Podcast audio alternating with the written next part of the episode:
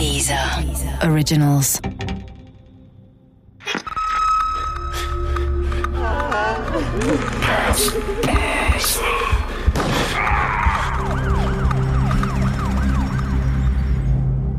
Tod im Volkspark Teil 5 Weniger gut meinte es das Schicksal allerdings mit seinem privaten Glück.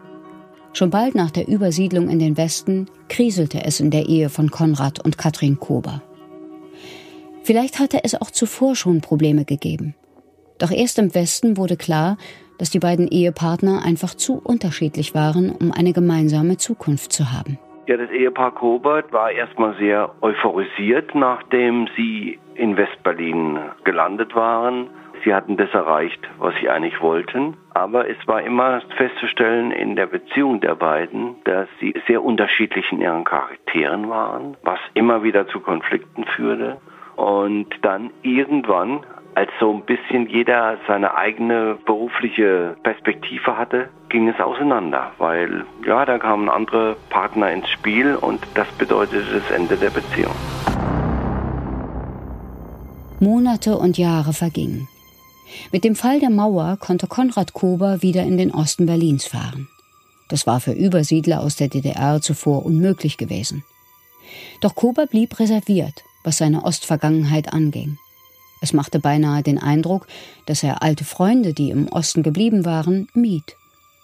Vielleicht tat er es aus Unsicherheit oder weil er mit diesem Kapitel seines Lebens abgeschlossen hatte. Vielleicht hatte er aber auch ein schlechtes Gewissen und fürchtete sich vor unangenehmen Fragen. Viele Akten der Staatssicherheit waren in der Wendezeit vernichtet worden, doch viele existierten auch noch. Kein IM der Stasi konnte sicher sein, dass sein Tun nach der Wende unentdeckt bleiben würde. Dafür ging es privat für Konrad Kober wieder aufwärts. Er hatte eine neue Frau gefunden und ein zweites Mal geheiratet. Dennoch blieb er seinen Freunden und Bekannten wohl so manches Mal ein Rätsel. Konrad Kober war für mich ein sehr kluger Mensch, der aber, was zu einigen Dingen, die privater Art und auch beruflicher Art waren, doch zurückhaltend war, eher verschlossen war. Vielleicht hat das Rätselhafte seiner Person auch mit seiner rätselhaften Ermordung zu tun. Vielleicht hatte er sich in den 80er Jahren Feinde gemacht, die jahrelang auf Rache sannen und nur auf die richtige Gelegenheit warteten.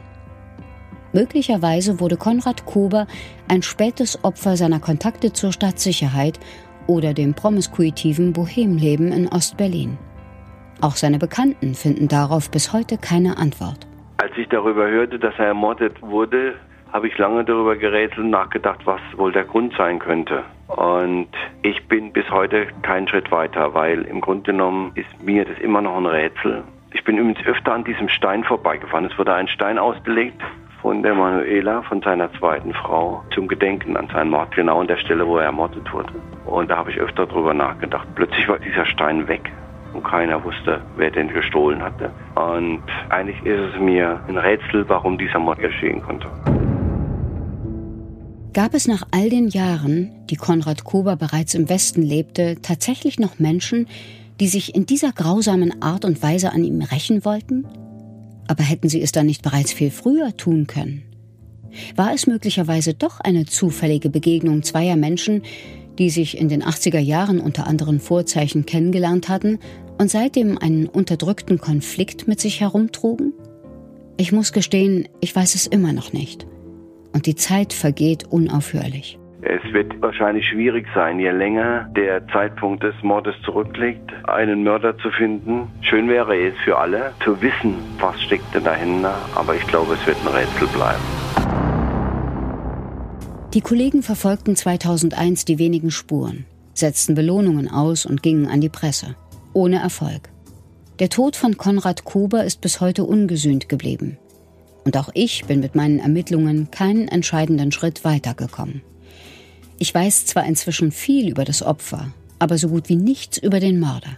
Ich bin weiterhin fest davon überzeugt, dass die Motivation für den Tod an Dr. Konrad Kober in seiner Vergangenheit zu suchen ist.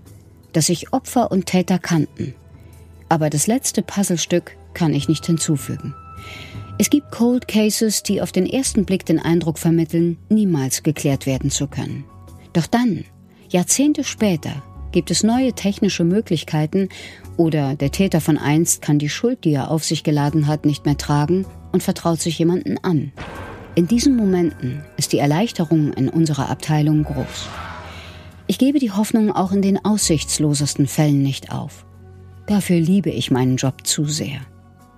Doch im Fall von Dr. Konrad Kober muss ich mir eingestehen, dass wir vermutlich nie erfahren werden, was an jenem Dezembermorgen geschah.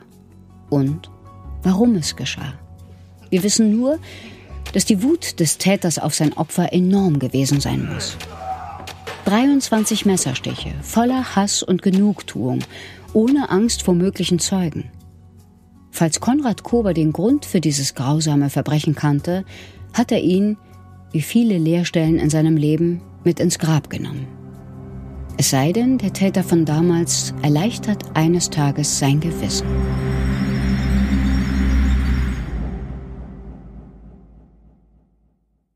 Der Podcast gefällt dir? Höre weitere dieser Originals, Podcasts, Musik und Hörbücher kostenlos auf www.dieser.com.